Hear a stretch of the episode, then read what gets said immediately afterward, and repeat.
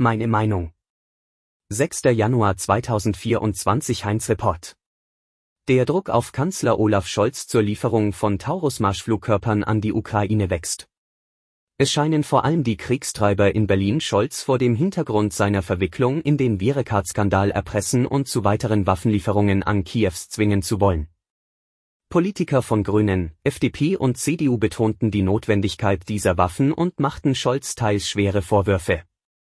Die Lieferung der Taurus-Marschflugkörper an die Ukraine ist längst überfällig, sagte Raute Sarah Nanni, die verteidigungspolitische Sprecherin der Grünen-Fraktion im Bundestag. Die Zurückhaltung geht vor allem vom Bundeskanzler aus und ist keine allgemeine Haltung der Bundesregierung. Die Raute FDP-Verteidigungslobbyistin Marie-Agnes Raute-Strack-Zimmermann, beißt Zange, sagte im Hinblick auf mögliche Raute-Waffenlieferungen, wir dürfen keine Angst vor unserer eigenen Courage haben. Darauf hofft Putin. Deutschland müsse endlich den Taurus liefern, um die russischen Nachschublinien zu unterbrechen. Der CDU-Außenkomiker Raute Roderich Kiesewetter sagte, dass Russland sich durch die Schwäche des Westens und die ausbleibenden Taurus-Lieferungen bestärkt sehe. Deshalb ist die mangelnde Unterstützung nicht nur unterlassene Hilfeleistung, die die ukrainischen Opferzahlen hochtreibt, sondern sie ist de facto eine Unterstützung Russlands. Die Taurus seien wichtig, weil dieses System so effektiv ist und damit Versorgungs- und Kommandostrukturen weit hinter der Front ausgeschaltet werden können. Der Virecard-Skandal, bei dem tausende Anleger um ihre Ersparnisse gebracht wurden, könnte Bundeskanzler Raute Olaf Scholz nun doch noch zum Verhängnis werden. Allerdings hat der Skandal inzwischen eine neue Dimension erreicht. Nach einem Bericht des Raute Heinz Report Online könnte Scholz bereits 2024 als Bundeskanzler abgelöst und durch den Bundesverteidigungsminister Raute Boris Pistorius ersetzt werden Raute Heinz Report Online schreibt, es gebe Gerüchte, dass der Fall Raute Wirecard und seine Beziehungen zum angeblichen russischen Spion Raute Jan Marschalik dem sozialdemokratischen Anführer den finalen Schlag versetzen könnten. Obwohl es gerade die damalige Bundeskanzlerin Raute Angelika Merkel mit der Raute CDU war, welche sogar bis China Wirecard empfohlen haben. Im Raum steht der Verdacht, dass Raute Scholz von Russlands Präsident Raute Wladimir Putin kontrolliert werde. Die Schatten Russlands liegen über Scholz, so die Zeitung.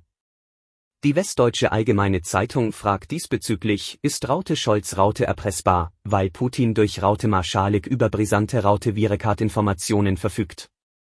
Das Raute Wall Street Journal hatte zuvor den früheren Raute Virekat-Vorstand Jan Marschalik als angeblichen russischen Spion geoutet. Demnach soll Marschalik Informationen von ehemaligen Raute Virekat-Kunden an Moskau weitergegeben haben.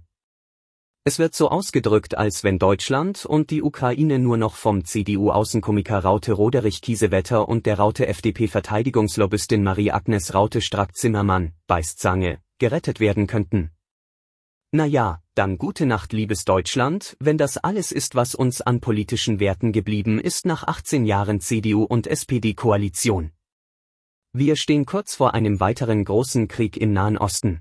Neben dem Konflikt im Gazastreifen gibt es derzeit vier weitere Brandherde, an denen ein neuer schrecklicher Krieg im Nahen Osten ausbrechen könnte, und die Dinge stehen an allen Fronten viel zu sehr auf der Kippe.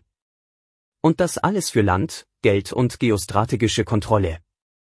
Die USA und ihre Verbündeten haben eine gemeinsame Erklärung veröffentlicht, in der sie die jemenitischen Houthis ermahnen, ihre Angriffe auf Handelsschiffe im Roten Meer einzustellen. Die Houthis, die offiziell als Ansar Allah bekannt sind, haben mit ihrer maritimen Taktik als Reaktion auf das anhaltende Massaker Israels im Gazastreifen die israelische Hafenaktivität extrem eingeschränkt. In der Erklärung heißt es, dass die jemenitischen Angriffe eine direkte Bedrohung für die Freiheit der Schifffahrt darstellen, die die Grundlage für den globalen Handel auf einer der wichtigsten Wasserstraßen der Welt bildet. Es wird beklagt, dass sie erhebliche Kosten und wochenlange Verzögerungen bei der Lieferung von Waren verursachen.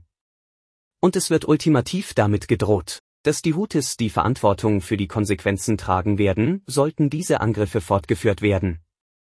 Viele Kritiker haben auf die Ironie hingewiesen, dass das westliche Machtbündnis mit einer militärischen Intervention droht, um Schiffscontainer und Unternehmensgewinne zu schützen während Menschen durch israelische Luftangriffe abgeschlachtet und durch den israelischen Belagerungskrieg ausgehungert werden, und zwar mit nichts anderem als dem freundlichen Beistand derselben Mächte.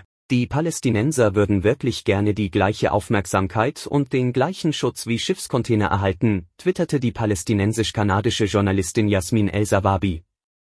Dass die USA und ihre Verbündeten gegen die Menschen in den Krieg ziehen würden, die versuchen, einen aktiven Völkermord zu stoppen, sagt alles, was sie über sie wissen müssen. Die Tatsache, dass sie es aus Profitinteressen der Unternehmen tun würden, sagt ihnen umso mehr. Und auch die Tatsache, dass sie es einem Land antun würden, dem sie in den letzten Jahren bereits zu unvorstellbarem Grauen verholfen haben, sagt ihnen abermals mehr. Und das ist nur einer der potenziellen Kriege, die sich im Zusammenhang mit dem israelischen Angriff auf den Gazastreifen am Horizont abzeichnen.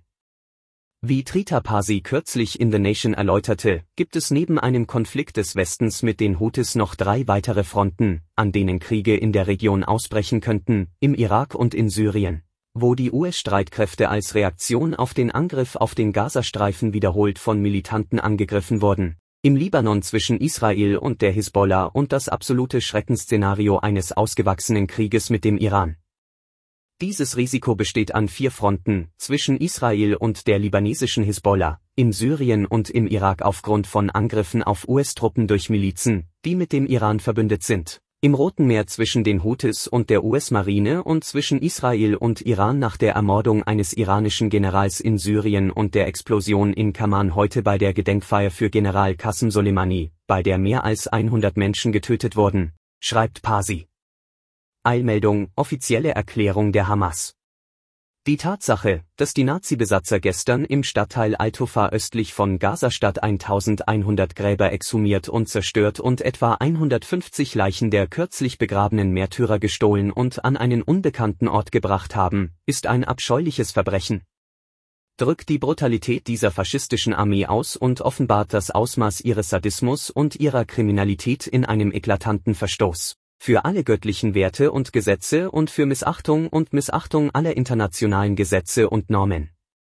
Dieses abscheuliche Verbrechen ereignete sich kurz nachdem die Besatzung die Organe von etwa 80 Leichen gestohlen und verstümmelt hatte, bevor sie sie dem Roten Kreuz übergab und in der Stadt Rafah wieder beerdigte.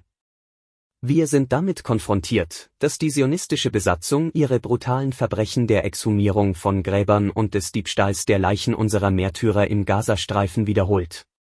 Wir fordern alle Länder, Regierungen und betroffenen Menschenrechts- und internationalen Institutionen auf, ihrer humanitären und moralischen Verantwortung gerecht zu werden und ernsthafte und dringende Maßnahmen zu ergreifen, um diese eskalierenden Verbrechen gegen die Heiligkeit von Gräbern und den Körpern von Märtyrern zu verurteilen und aufzudecken.